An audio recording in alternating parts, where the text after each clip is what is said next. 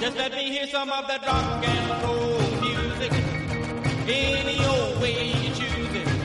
Got a backbeat, you can't lose it. Any old time you use it. It's gotta be rock and roll music. If you wanna dance with me. If you wanna.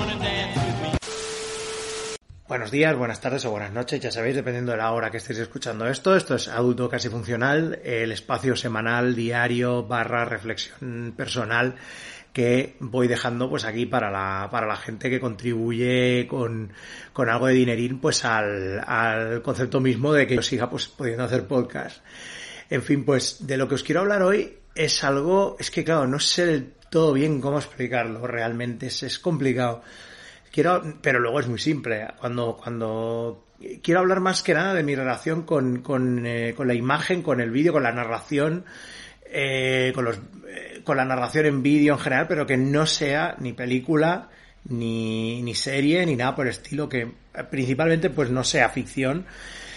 Pero al mismo tiempo es, es un poco, a ver, si nos ponemos, eh, quiero hablar, si nos ponemos realmente eh, con terminología, es que claro, podría hablaros, quiero hablaros un poco del, concepto de video mixtape, o también, pero es que claro, voy a acabar también luego hablando un poco de YouTube y demás y de todo lo que sigo en YouTube. O sea, es, eh, es a ver, eh, de lo que quiero hablar básicamente es de todo lo que sea imagen filmada, pero que no esté pensada pues para una cosa de ficción, para narrar algo de ficción 100%, ni nada por el estilo. O sea, mmm, antiguos cortes de la televisión, reseñas de cosas antiguas, mixtapes de estas de anuncios, de gente que coge y, mezcla los anuncios o escenas. Claro, es que también, luego también hay ficción, pero se utiliza para otra cosa, mezclar escenas de películas, vídeos musicales.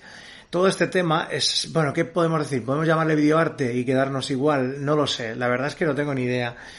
Pero, eh, bueno, ya siempre he sido muy de, del rollo este, de tener... Eh, claro, es que en mi casa había una cosa, que es que eh, al principio no lo hacía tanto mi padre cuando grababa cosas de la tele, pero luego como cuando grabábamos con el vídeo, pero luego como cuando siempre ha sido muy de la cofradía el puño cerrado para intentar eh, eh, ahorrar cintas, lo que hacía era cortar cuando empezaban los anuncios. Y, claro, son esas cosas que, bueno, por metodología, muy bien, porque te queda más espacio en la cinta, pero luego realmente cuando ya pasa el tiempo y te encuentras con un montón de VHS antiguos, realmente lo que te llama es ver los, los, los anuncios que han quedado de esa época, porque son eso, ¿no? Son cápsulas del tiempo, que en su momento tú no estás, eh, digamos, valorando, pero, eh, pero luego, pues eh, sí, o sea, luego, claro, cuando las ves a nivel, es que yo creo que es una cosa que me viene de fascinación, tanto por mi fascinación por, por la imagen en movimiento, como también por el tema de haber, de haber estudiado historia y demás. O sea, para mí son igual documentos históricos, por muy absurdo que sea, por muy estúpido que sea un anuncio, es un documento histórico, es un momento captado en el tiempo de la filosofía y la manera de pensar que se tenía en aquella época y de lo que se pensaba que se iba a vender, ¿no? Eh, una mezcla de todo esto lo podemos, o sea, realmente no solo el tema de sacar, pero ahí es donde empieza todo, ¿no? Digamos, el tema de sacar anuncios de cintas, que es una cosa pues que, que mucha gente ha hecho, yo me planteé en algún momento, pero como soy muy vago y no me compré una capturadora, pues no lo hice. Eh, y claro, luego también me encontré con un montón de cintas que pensaba que tenían anuncios y eran eh, programas que había grabado mi familia de Chumari Alfaro, eh, quitando los anuncios, o sea, tienes ahí horas y horas de Chumari Alfaro, horripilante, pues ahí eh, mezcladas con, con nada, porque simplemente es solo él, es un mixtape abs absolutamente apocalíptico, solo de él bebiendo su propia orina. En fin, pues el el caso es que, claro, si nos ponemos a, a repasar toda esta, toda esta obsesión con, con este tipo de, de, cosas, con este tipo de ordenamiento de la, de, de, formato, de nuevo formato que se crea en base a pedazos de cosas que has estado visualizando, lo primero que me llega es, obviamente, primero, todo esto ya lo tenía yo en la cabeza desde hacía ya mucho tiempo, pero no conocía muchas cosas de, del tema mixtape y demás.